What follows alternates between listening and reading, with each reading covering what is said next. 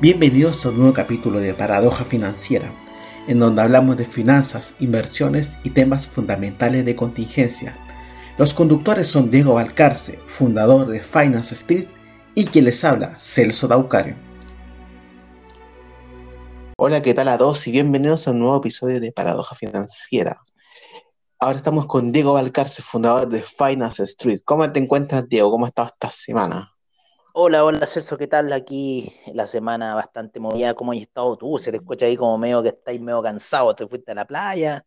¿Estuviste ahí haciendo algunas eh, cosas en, Arica? Aquí son las, las 11 de la noche, son acá en Ucrania, compadre, a esta hora. ¿Y cómo están los tambores de guerra? ¿Están bien?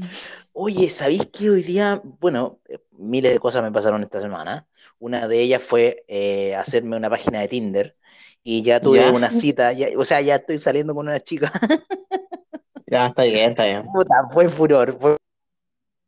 Oye, y, conocí una, una mujer, ya, porque es de mi edad, 43 años. Eh, y cómo se llama, hoy día fuimos a una pizzería y me preguntó esa misma cosa, o sea, porque ayer me había llamado un amigo de Canadá para decirme cómo estaba la situación porque le había llegado el rumor, o sea, que en Canadá estaba en la noticia de que Canadá iba a enviar tropas para Ucrania y todo el hueveo. Eh, eh, por otro lado, eh, después fuimos al bar, al bar que siempre vamos, compadre, que se llama Palata, y que es muy bueno, que tiene todo un show, todo una, una bueno, unos tragos increíbles, un show increíble. Y, justo había un ucraniano, rara, o sea, no raro que haya un ucraniano, pero que hablaba español, compadre. Y eso es muy raro, un, un, ucraniano que habla español, compadre. Así que aprovechamos de practicar español con el weón. Eh, y él fue fascinado porque estaba hablando con nosotros español, y entonces en cierta forma eh, fascinado porque de cierta manera se podía comunicar con nosotros bastante bien. Ya, bacán. ¿eh? Yo, yo, nosotros estamos yendo al bar con un mexicano, compadre, que conocí acá en el hostel, que es muy buena onda, que es un ciberseguridad, y trabaja en Estonia, vacaciones acá en, Ucrania. Y, mm, y, cómo se llama? De Canadá me preguntó, bueno, ¿y cómo se ve la cosa de la guerra? Porque están viendo tropas desde Canadá para allá. yo le dije, mira, en el, en el Palata show que te ponen unos cascos y te prenden fuego en el casco y, y, y, te hacen tomar un trago y te pegan, mientras tanto te pegan en el, en el casco. Y después te hacen como bautizo con un, con un, con un barril de cerveza vacío, así, pa, pa, cuando ya termina el show. El show termina cuando te tomáis los tragos y el, el barman junta los cascos que están con el fuego prendido arriba y se pega una llamarada Mou, así, pero de, de aquella y después te pega ahí con el barril de cerveza como dándote el, visto bueno. Oye, y la cosa, la cosa que yo le dije, bueno, yo de ponerme el casco me voy a poner el casco del palata, y ayer, ayer me invitaron el trago. Yo dije, no, esta weá nunca me la voy a poner en el show culiado, y bueno, me terminé ahí en el show del palata. Bueno, y lo que pasa es que me contaba este ucraniano que em, hacia el norte de Ucrania, que es donde está la situación ocurriendo, eh, se encuentran las, minas, ¿no? Y tenemos que pensar que principalmente lo que producen esas minas son carbón, ¿vale? Nosotros hemos hablado del precio del carbón y aquí lo tengo en este minuto. El precio del carbón, para decirte una idea, el precio del carbón, compadre, va en 225, ¿vale? 225. Lleva un incremento de un 50%, compadre, lo que va el año. El año pasado, el carbón, compadre, se encontraba en niveles de 82 y ya va en 2.25. El año pasado, el carbón llegó a rentar, compadre, desde los 82 hasta los 269 que llegó. O sea, imagínate, llegó a rentar casi un 200 y tantos por ciento. Voy a poner la gráfica, compadre, a 5 años para que se entienda un poco la situación. El carbón, compadre, en el año 2020, en septiembre de 2020 estuvo en su nivel más bajo de 47.31. El año pasado llega hasta los pics de 269. Eh, ¿Qué quiere decir esto? Que en cierta forma lo que se está generando aquí es como es, todo el tema de las guerras, ¿no?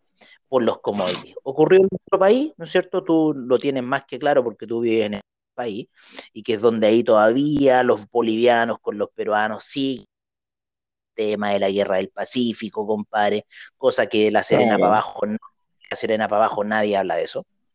Pero los peruanos y los bolivianos le dan con la guerra del Pacífico porque al final supuestamente Chile prefirió sacrificar la Patagonia, porque eso fue lo que pasó.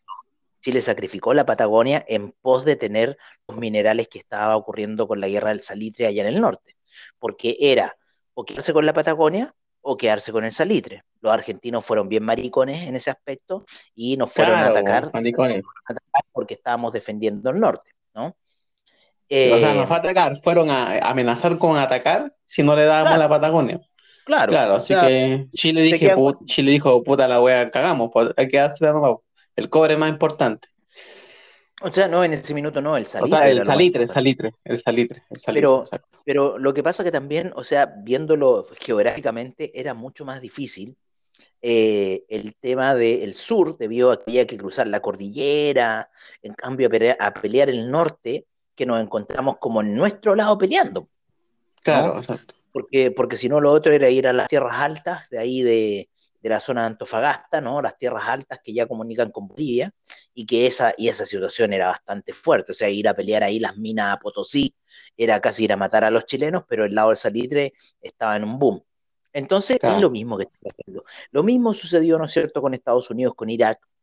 Lo mismo sucedió con muchas de las guerras, salvo yo creo que la, Primera, la Segunda Guerra Mundial, la Segunda Guerra Mundial principalmente, ¿no es cierto? O sea, Hitler va a buscar, ¿no es cierto?, los pozos de petróleo para hacerse a cargo de ellos y así, en cierta forma, hacer crecer la Alemania. Eh, la guerra, de cierta forma, eh, por eh, intereses de los commodities. Entonces, eso es lo que está pasando. hay una especulación entre la divisa y los commodities. Ponte tú, hablábamos con este ucraniano y me decía que en el año 2014 la grimna valía 8 y hoy día, eh, hasta hace una semana atrás, llegó a niveles de 28,40. En el año 2014 y 2015 se manda la, el alza que lleva la grimna a los niveles que está ahora. Entonces, ¿quiénes se benefician de esta situación? ¿No? ¿Quiénes se benefician de esta situación? Yo la hoy con, con la chica que estoy saliendo. Y al final, quienes se benefician son los que compran dólares. Son los que están ahí con la información privilegiada y en cierta forma dicen, oye, se va a venir guerra, compra dólares. ¿Mm? ¿Por qué? Porque la moneda obviamente que va a sufrir una devaluación bastante importante. El otro día también me, comentaba un socio de, la empresa de Quanticum Digital, Eduardo, me decía, oye, weón, pucha, cuídense, weón, que se, que se escuchan las noticias, que se viene la guerra con Ucrania. Yo le decía, mira, Eduardo, o que, o que la gente de Ucrania es pobre y cosas así. Hay lugares de Ucrania que son pobres, eso estamos claros. Pero aquí en Kiev, compadre, aquí en Kiev, yo te lo digo así, nunca he visto tanta Porsche Cayenne como, como he visto aquí en Kiev, compadre. Tanta Porsche Cayenne, así, compadre. Y de los distintos modelos, de, la Porsche, eh, de, de, ¿cómo se llama? El modelo de cuatro puertas de tipo auto y la Porsche Cayenne weón, es lo que más se ve en este país, aquí en Ucrania, por lo menos en donde yo estoy, weón, rodeado de, este, ese auto, weón. O sea, ni en Santiago yo vi tantas de esa weá, ni en Estados Unidos vi tantas de esa weá. ¿Cachai? Entonces cuando me dicen, no, qué pobre ellos, que no, sino que, que no pobre ellos, eso fue una imagen que pintaron con la Unión Soviética, pero hoy día, compadre, Ucrania es un país más capitalista que nosotros mismos. Tienen mall, compadre, tienen un, nivel, un nivel de gasto bastante elevado. Los precios sí son mejores que los de nosotros, eso ya te he comentado. O sea, para nosotros, que el costo de vida sale casi la mitad a lo que nos saldría en Chile. Pero, pero de que pobrecito, mm, yo no lo veo tan pobrecito. Yo mm. no los veo tan pobrecitos como, como tratan de pintarse. Así que no hay que creer mucho en ese cuento de que, ah, que somos pobrecitos, que la weá, no, no, compadre. Yo te lo digo, nunca he visto en mi vida tanta Porsche Cayenne como las que he visto en este lugar, compadre. Em, entonces, ¿qué, es lo que está pasando con Rusia y Ucrania en este minuto? Está pasando un tema por la lucha de los commodities y específicamente con el carbón. Porque si estamos hablando de una subida de precios desde niveles de 47 hasta los 200 y tanto, o sea, ¿a quién le conviene esa situación? Obviamente que a Rusia, porque le conviene tener en cartera esas minas de carbón. Exacto. Y con lo cual, ¿qué pasaría con Ucrania? Ucrania sería el carajo. Ahora, supuestamente me decían que las principales exportaciones de, Ucrania son la agricultura, pero si se genera guerra, ¿qué va a ser lo que van a bombardear? Mm. Obviamente que van a bombardear el campo. Entonces la gente más perjudicada va a ser la gente del campo. ¿No? Exacto. Mm. Entonces, eso es un poco lo que está sucediendo. Yo me he dado cuenta de, no, porque aquí no se habla mucho del tema. Yo te, comenté la otra vez que aquí las dos cosas que menos se hablan son el coronavirus y, eh, el tema de, la supuesta invasión que pretende hacer Rusia, ¿vale? Em, y yo me he enterado por el alza de la grimna, que en cierta forma yo cuando llegué estaba en 27,15 y como te digo, en dos semanas se disparó hasta niveles de 28,40. Yo con un amigo, el, Ryan, estábamos caminando por la calle porque me decía, oye, voy a cambiar los 100 dólares que tengo y, de repente vimos 27.50. Le dije, oye, está bueno ese cambio, weón. Y de repente la grimna se dispara a 28,40 en un par de días. A, lo, a la semana siguiente, compadre, se dispara a 28,40. Entonces fue en ese minuto que yo me doy el clic y empiezo a entender un poco de eh, lo que están hablando, en cierta forma, eh, a nuestra espalda, o sea, lo que está hablando el mundo de lo que está sucediendo acá, porque como te digo, aquí yo sinceramente cero noticias, o sea, yo, yo no he visto las noticias, pero, pero en cierta forma cero noticias de lo que está ocurriendo con respecto a, lo que vaya a ser guerra o mm. no. Yo lo veo, como te digo, en la, en la divisa, que es lo que manejo, ¿no? que son las finanzas, y, y ahí eh, para contar en cierta forma lo que estoy visualizando qué está pasando acá en Ucrania. Así que eh, está como incierta la situación. Y como te digo, el carbón tuvo una caída bastante fuerte ahí hacia noviembre del año pasado, que llegó hasta niveles de 143, pero de ahí, desde, desde enero de este año, compadre, el carbón se ha visto nuevamente desde niveles de 158 al alza que los niveles de 225. Eh, ¿Y por qué? Porque en ese lugar disputando la situación en la cual está entrando Rusia, mm. hay minas de carbón, hay intereses por commodities y, como te digo, un carbón en este precio, o sea, a cualquier país le interesa, ¿no? A cualquier país le interesa, y especialmente a Rusia, porque eso, eso en cierta forma entraría en su balance, ¿no? Y entrarían esas minas de carbón en su balance. Así que eso es la perspectiva que te puedo dar desde acá, compadre, de lo que he analizado un poco el tema, de lo que está ocurriendo, de por qué está sucediendo esta situación geopolítica, esta tensión geopolítica. Chucha, ya, entonces, al menos por ahora, no, eh, allá en Ucrania, en pocas palabras, no, no se habla mucho del tema, se, desconoce más que todo internacionalmente que, que se está observando, pero más que todo los habitantes o lugareños de Ucrania no, no perciben esos tambores de guerra. La gente que está más cerca de las zonas de las minas, ¿no es cierto? Kharkov y toda esta zona, ellos sí están más un poco ahí como ahí con el, con el fantasma de esta situación. Pero la gente que hay de Kiev, de la capital, yo creo que de Lviv, ¿no es cierto? De Odessa, puta compadre, todo, nadie está pendiente de esa situación por ahora, ¿no? Nadie está pendiente de, de una invasión que venga acá. Ahora, claro, eh, ponte tú de, que si ocurriera una situación así y, Putin se fuera en la locura, porque aquí a Putin lo tienen como un weón loco, o sea, Putin es un weón loco para ellos, no. Eh, bueno, también hay que pensar que Putin, imagínate cuántos años no lleva en el poder. Y para ellos es un weón loco, netamente chiflado. como un dictador ya, Exactamente, pero un dictador de, índole política, ¿no? Casi como un Hitler, una cosa así.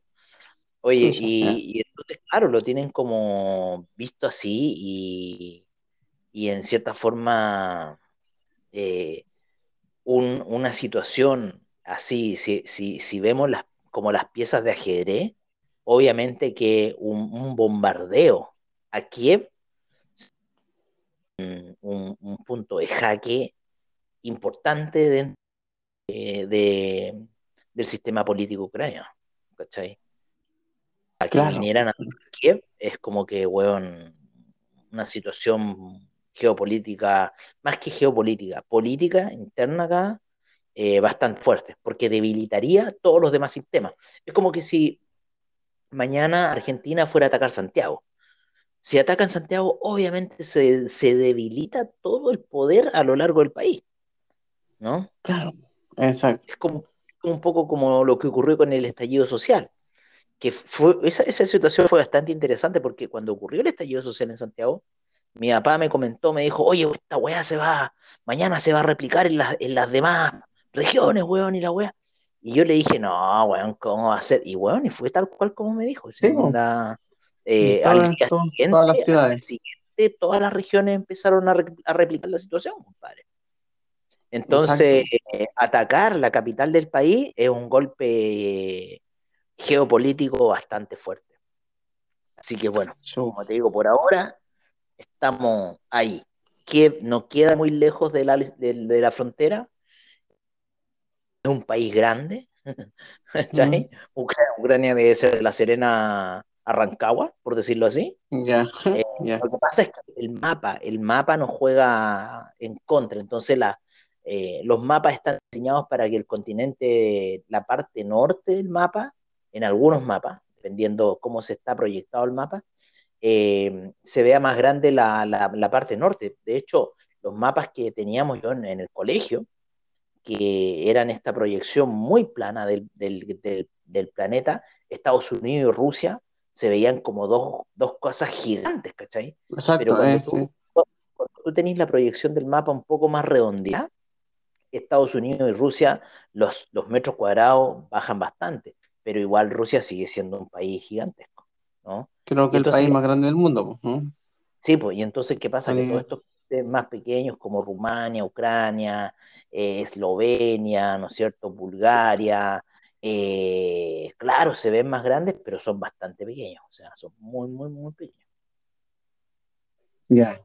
No, En no comparación, en comparación a la superficie que tenemos nosotros, compadre, que es gigantesca. Lo que pasa es que, claro, nosotros el mapa nos ha pintado flaquito y largo, pero en realidad la superficie que tenemos por habitante, weón, es, es- es impresionante. Y aparte es que grande, nosotros, nosotros cruzamos paralelos, entonces al cruzar paralelos como que tú no ves la perspectiva del cruzar meridianos. Nosotros, nosotros al cruzar paralelos cambiamos los climas.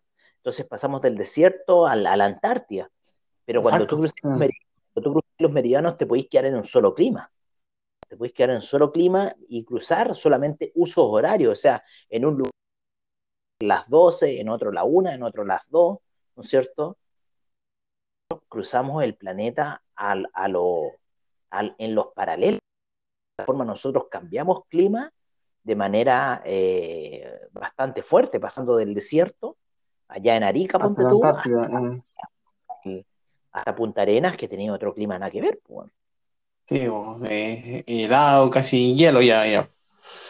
Eh, Claro, helado para pa, pa, pa- ponte tú para ti, que venís de Arica, weón, o sea, son 4.000 kilómetros que viajáis y llegáis a un punto helado. Exacto. Con hielo, todo nevando, toda la mierda. ¿sabes? ponía, Ahora, le ponía a, pobre Punta Arenas, weón. ya, oye, ¿Qué- oye, qué- un poco, ¿Quién diría los puntarenenses de ti, weón? Dirían, claro, puta, yo voy a ir ahí donde está el Lawrence de Arabia. Pensando que vivís con túnica en el desierto, ¿ah? Una cosa así. pues, se había, puta, se había como cortado por llamando, o sea, me llamaron Ah, ya. y ahí, pero no, ahora se escucha bien. Dale. Eh, claro, pues estábamos hablando de- del, del tema de, de que Chile tiene varios climas por el tema de, que Chile igual es un país muy, cruza muchos meridianos, está dando para, Mm. muchos paralelos. Paralelo. Exacto. Eh, así que, ¿cómo se llama? Ahora cambiamos un poco de tema y de ya eh, ¿qué, qué pasó con el Bitcoin este o las criptomonedas este fin de semana? Eh, Ah, ya, o quería sea, estar en vi, ese vi tema, que se, sí, pues vi que, ¿cómo se llama? Se redujo, o sea, bajó un 10% el, el día sábado, si no me equivoco. Se fue a se cayó la cresta entre comillas. Se, o se En fue siete mierda, días. En siete días se cayó 17% el Bitcoin. Mira, ya va en una caída de 18% el Bitcoin. El Ethereum en, en siete días con 27% de retroceso. El Binance Ya. Coin con 25%. El, el Solana, 34% de retroceso. Y así, compadre, ponte tú, Polkadot, 34% de retroceso, Avalanche, 34% de retroceso en 7 días, el Shiba Inu, 30%, Polygon, 34%, 38% el Chainlink, compadre, están en niveles súper bajos y se sigue matando. se sigue matando, eh, ya llegamos al 113 de Fibonacci durante hace dos días atrás, eh, punto de llegar al 127 de Fibonacci y el retroceso todavía sigue fuerte, compadre. Yo creo que vamos a ir a buscar los 33.000 eh, y llegar a la zona, yo creo que 30.000, 30.000 para el, Ayer en la noche hubo un market cap de 1.699.000 millones. Cuando hubo la ruptura de los 2 billones de dólares, compadre, el market cap, ahí ya fue cuando la cuestión ya, aquí nos vemos. Y se cayó después 300 mil millones, ¿no es cierto?, eh, durante lo, que fue ese rompimiento de los 2 billones del market cap. Em, llegó a caer eh, casi un 12% en un minuto eh, ¿cómo se llama? Ahora ha estado subiendo un 1.1% ahí ligeramente. Tenemos un Ethereum Gas a esta hora de la noche en 139 GWay, una predominancia del Ethereum en 16.9%, 39% la predominancia del Bitcoin según eh, CoinGecko. Pero yo creo que el desangramiento va a seguir. El Crypto 10, compadre, en la vela semanal rompió los niveles que nosotros habíamos predicto, dicho que si rompía los 15.000 y fracción, iba a ir a buscar niveles bastante bajos. Todavía estamos esperando los niveles de 10.000 en el punto 10. La, la, la, retrocedida en gráficas semanales está bastante potente. Eh, y bastante técnica, bastante técnica, estamos por debajo de las medias móviles, en gráficos daily seguimos por debajo de las medias móviles, y yo, por lo menos eh, el otro día también, un amigo me dijo, ya me quiero meter en las cripto y la cuestión, le dije, mira, flaco, por ahora no te metáis. Si te vayas a meter, métete en futuro, pero no te metáis en spot, porque en spot va a ir a vender. Métete a futuros porque te podéis vender. O sea, si, si se metió a futuro y se vendió, que estábamos en niveles de 41, 42 y se vendió, estaría ganando plata hasta este minuto. 35 mil ya va el Bitcoin hora de la noche, 35.382, 2.429 va el Ethereum. El Ethereum nosotros teníamos un piso de los 2007 y lo rompió. O sea, mm. y otro factor importante que ocurrió acá fue la caída del Nasdaq durante la semana, que fue bastante fuerte bastante portentosa, compadre. Eh, el Nasdaq está perdiendo pisos bastante fuertes. los demás índices están perdiendo pisos de forma muy portentosa. Eh, y esa cuestión hay que tomarla muy en cuenta. Ponte tú, el US 30 porque habíamos dicho ya esta situación de que después que China pateó a toda la criptominería, que pateó a todas las criptodivisas, todo se fue para Estados Unidos y hoy día todo está acoplado con Estados Unidos, el criptomercado especialmente. Entonces, cuando tenemos un Dow Jones que durante la semana cayó un menos 4.58%, o sea, todavía quiere decir que la baja va a seguir en el Dow Jones, porque tuvimos una vela de un menos 4.58%. Tuvimos una vela en el SIP de un menos 5.68%, una vela en el Nasdaq de menos 7.51% y en el Russell 2000 que rompió el gran soporte, compadre, que venía arrastrando desde febrero del año pasado de los 2100. Y esa ruptura fue clave y arrastró al Russell 2000 con un menos 8.07% durante la semana, ¿no? Así que estamos viendo caídas bastante fuertes en lo que son los mercados norteamericanos, que están arrastrando a los mercados eh, europeos. Em, y el único que está en cierta forma como queriendo jugar contra la tendencia es el mercado chino. Así que hay que tenerle un ojo al mercado chino, porque el mercado chino estuvo bien apaleado, muy apaleado, y en cierta forma está empezando a dar señales de eh, de compras. Ponte tú el Shanghai, el índice Shanghai rentó 2.54%, siendo el mercado norteamericano arrastrando a todos los demás mercados a la baja. 2.54%, el China 50 subiendo un 2.56%, eh, el índice de Hong Kong 2.39%. Entonces, yo creo que vamos a ver eh, una situación distinta. Los chinos se quieren salir de esta tendencia norteamericana, quieren dar su hegemonía como mercado y en cierta forma hacerle entender al mundo que ellos no dependen de Estados Unidos, ¿no? Así que hay que tener ojo ahí a lo, que está ocurriendo con el mercado chino. Por otra parte, y yo creo que vamos a ir a este tema, que, lo estuvimos hablando un poco antes de, de para entusiasmarnos para hacer el podcast, que fue lo que pasó con Chile. Tuvimos un ICPA con, una, con un alza de 3.16% y especialmente la alza eh, se generó, y ojo que el ICPA lleva subiendo en el mes 12 puntos y ojo que eh, eh, esta alza se generó con el, la postura de gabinete que está presentando Guatón Boric, ¿cierto? el compañero Boric, eh, para lo que se viene de gobierno. Y, y, y, y en cierta forma yo había puesto unas órdenes de compra en el dólar peso, porque había llegado a, unos, a unos puntos del canal alcista que llevaban daily, muy importante en 821.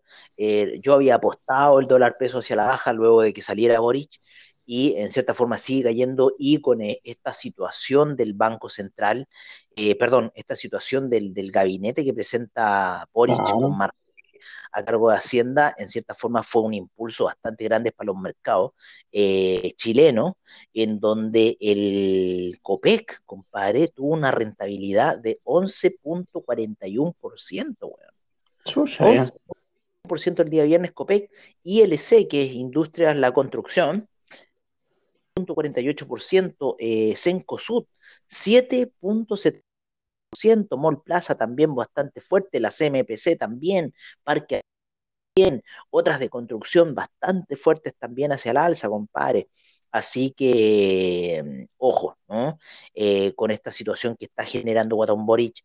¿Y sabéis qué? Yo el otro día hasta me puse optimista, weón, te lo juro. Ya, sí, Optimista, weón, porque hemos hablado, hemos hablado de los dinosaurios que existen dentro del mercado y que en cierta forma no permiten em, el desarrollo del país, porque viven en un mundo bipolar, viven en un mundo de blanco y negro, viven en un mundo que todavía es de la Guerra Fría y en cierta forma no dejan pasar a, a las futuras generaciones y si Guatón Boric, compadre, llega a ser un gabinete como la gente que yo creo que Marcel se va a encontrar a muchos, muchos alfiles ahí, compadre, que le van a hacer la imposible, como la, la Vallejo, weón, como el, el Giorgio Jackson, weón, como otros weones más que están metiendo ahí un españuelo verde. Eh, disculpen ahí el, público femenino, pero es que realmente están vueltas monas, pues weón, esa weón no puede ser, pues weón. Oye, está bien odiar a los demás, pero no, no te pongáis loca, po, Lo mismo para los hombres. Oye, entonces, em, ¿qué sucede, compadre? Que eh, si Guatón Boric se llega a notar un buen gabinete, compadre, podría ser una situación bastante favorable para el país.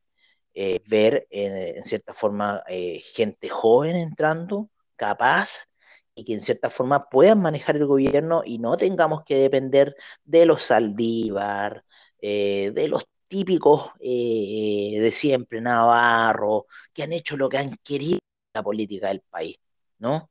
El mismo Piñera, para el mismo otro de los grandes dinosaurios que siguen en el país.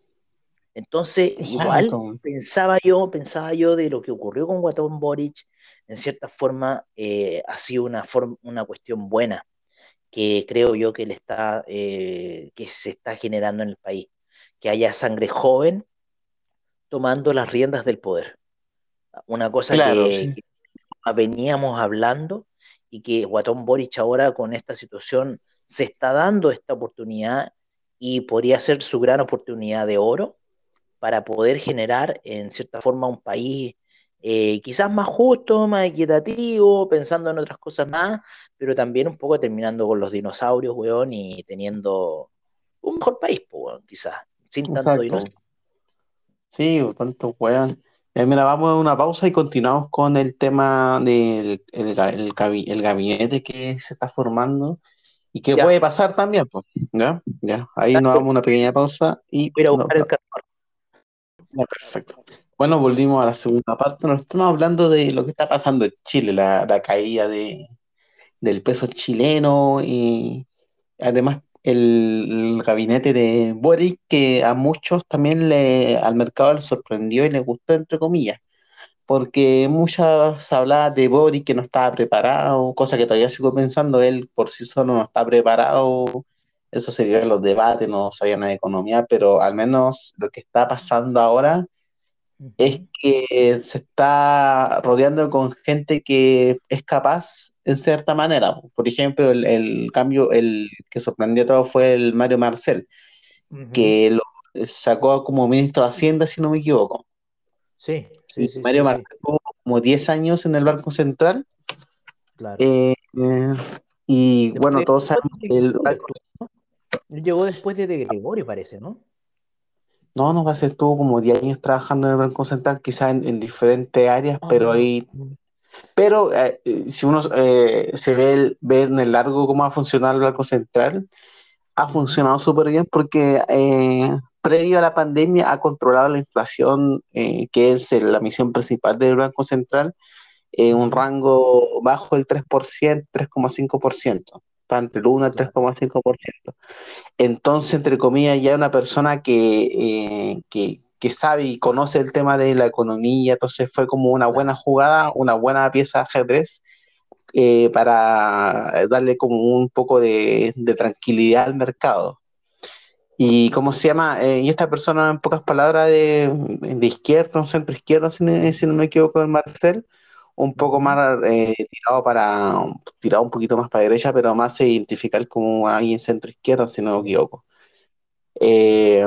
Bueno, y en su, en su comando igual se vio que a unas personas que no le gustó mucho el tema de Mario Marcel, porque su, lo que decían ellos en el estallido social, es toda la gente si no son 30 pesos, son 30 años y está colocando lo mismo de siempre a, a los que estaban antes. Entonces, eso, por ejemplo, no sé, vi una entrevista del que le hicieron a este, este guatón de, del Partido Comunista, ¿cómo se llama?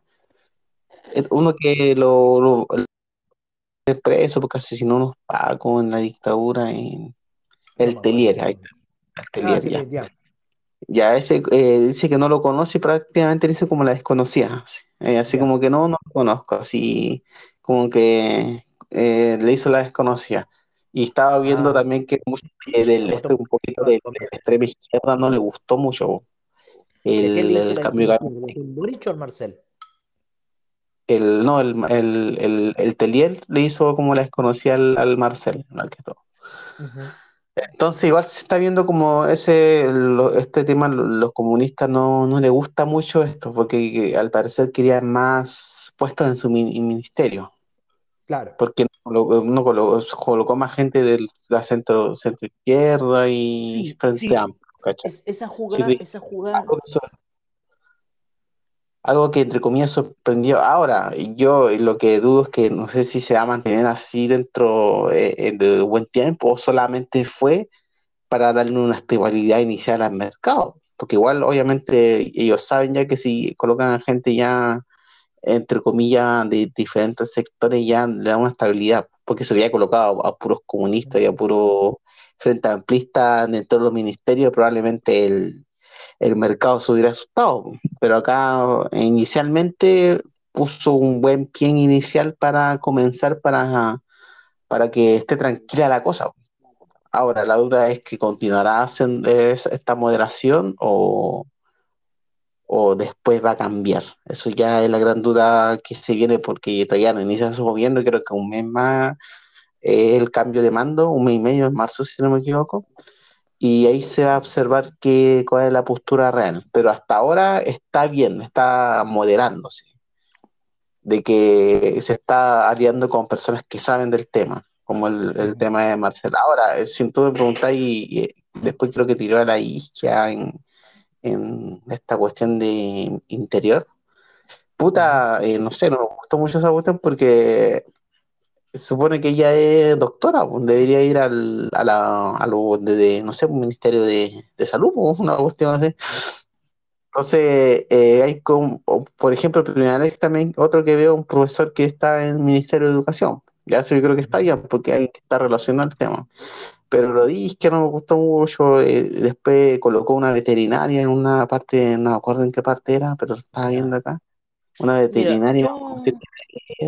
Entonces, pero al menos eh, si tú lo comparáis con periodos anteriores, puta, igual está bien el, está bien el ministerio, porque puta, el Piñera se por, colocaba por ingenieros comerciales en profesor, por, en toda la cuestión que nada que ver, pues sí, porque estamos con cosas, así como apitutando a su, a su amigo. Así que eso, hasta ahora eh, tranquilo, veamos si esto se mantiene en el tiempo o solamente para, fue para dar un buen Mira, una buena yo, yo por lo menos en este aspecto estábamos hablando justo con un amigo de VFX y, y me, decía el Felipe, mira, yo a mí esta weá no me cuadra todavía porque un weón que está ganando, eh, ¿cuánto está ganando en el central? Como 18 palos a ganar 9, o sea, la mitad del sueldo, esa weá no le cuadra, ¿vale? Eh, es como el primer, ahí como bandera roja. Después, claro, yo me venía a pensar y decía, puta, esta weá no, no, irá a ser como lo que ocurrió con el Rabiné. ¿Te acordáis que Rabiné fue, fue ministro de, defensa y después se retiró? Y que fue como, como en cierta forma de, por parte de Piñera para poner algún weón de, del partido contrario y al final se termina retirando. Eh, también tenéis que pensar que la Vallejo, esos otros weones, pueden que le hagan la vida cuadrito al weón, ¿cachai? Entonces, es como, es como un poco difícil la situación que se está planteando y si bien quizás Watton Boris debe tener la mejor intención del mundo, pero después al momento de los cubos, cuando se empiece a dar la situación, ahí es cuando ya eh, quizás la cosa no va a andar tan bien, y quizás eh, todo esto que estamos pensando se puede, puede que se vaya al carajo. Exacto. Entonces, entonces, ¿qué pasa si se va al carajo antes del primer año? Me quedan todavía los otros cuatro años y a qué hueón vaya a meter.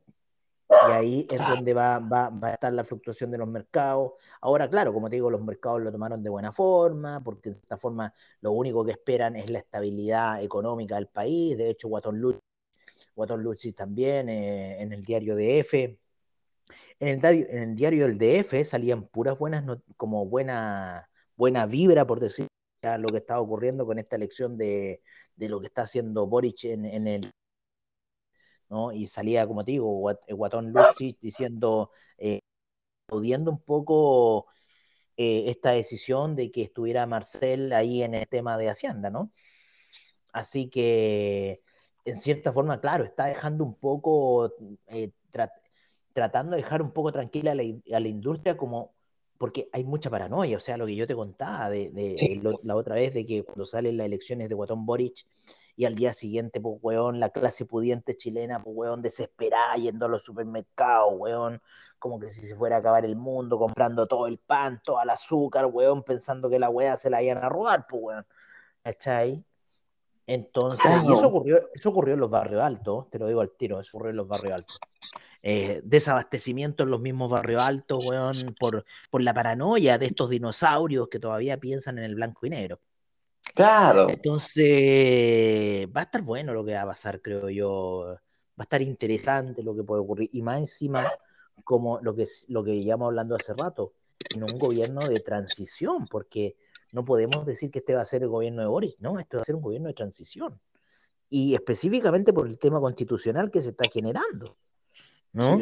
Recién el siguiente gobierno que vamos a ver después de Watton Bosch va a ser el que va a poder dar una luz a lo que se construyó en el gobierno de Guatón Boric. O sea, en cierta forma, lo que está ocurriendo lo veo como un buen augurio, porque eh, está un gobierno con un presidente el más joven que se haya electo, mm. eh, con un gabinete que pretende ser bastante joven y fresco en ese aspecto, y con una constitución, compadre, que viene entrando.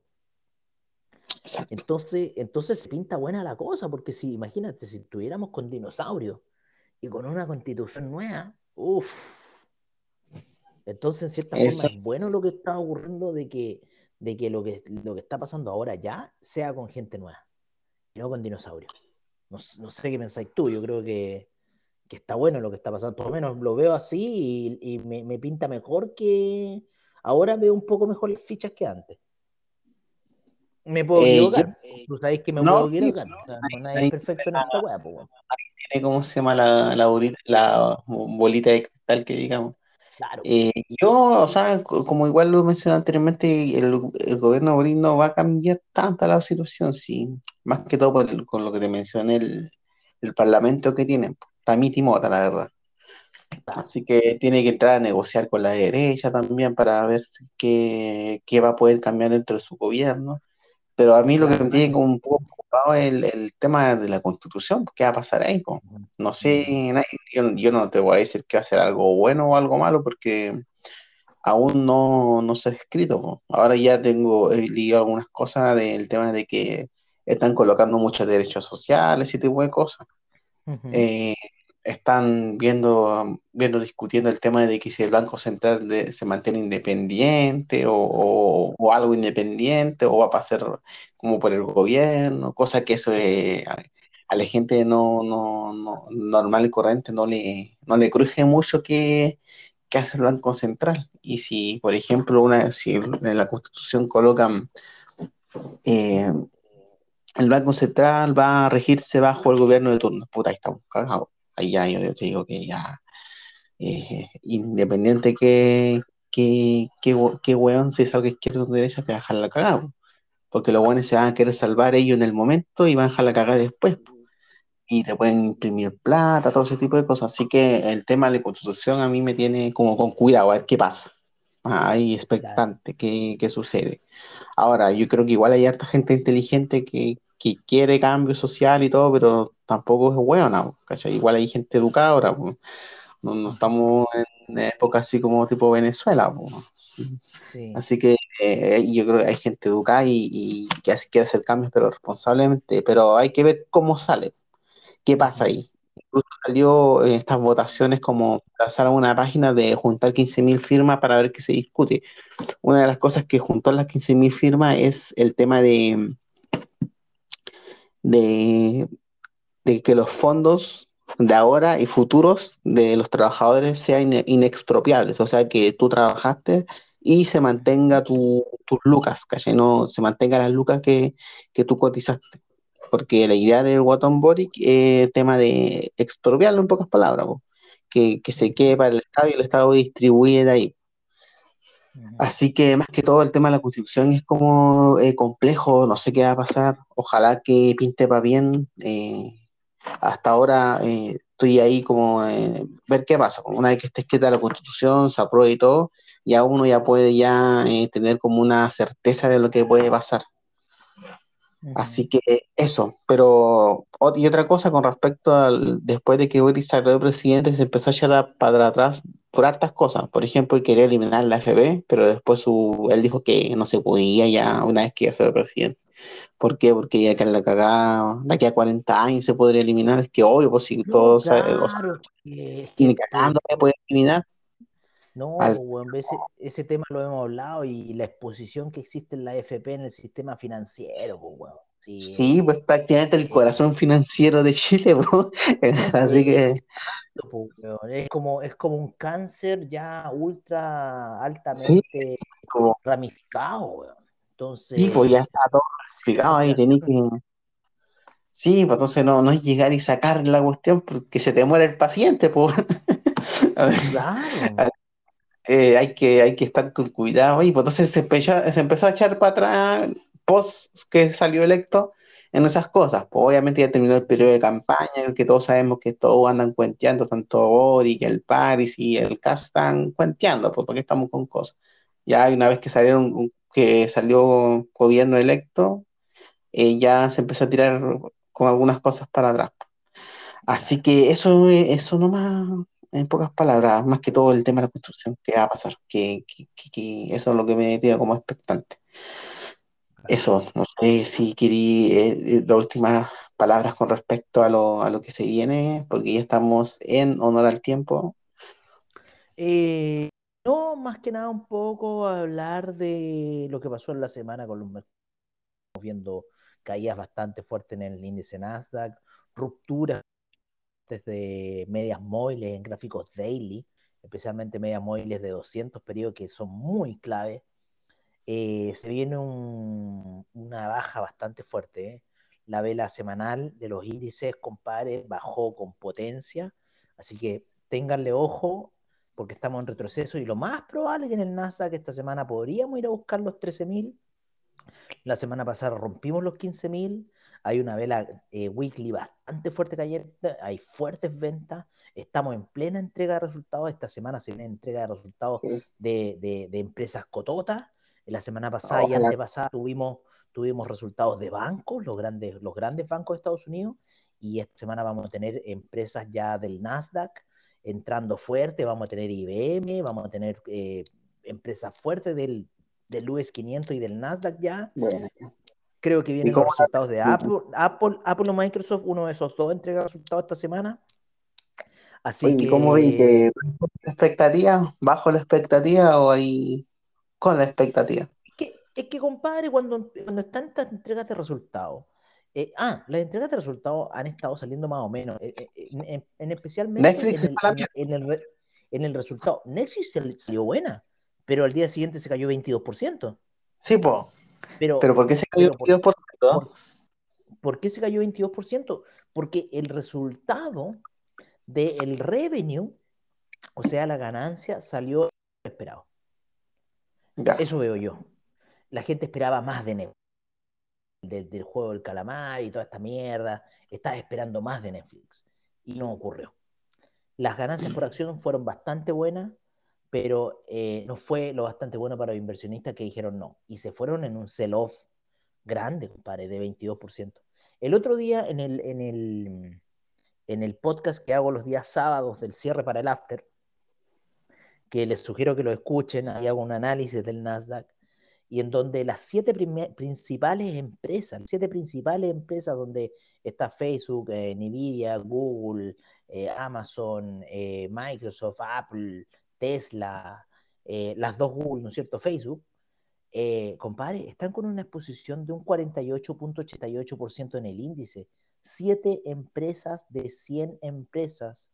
O sea, estupidez humana o error garrafal.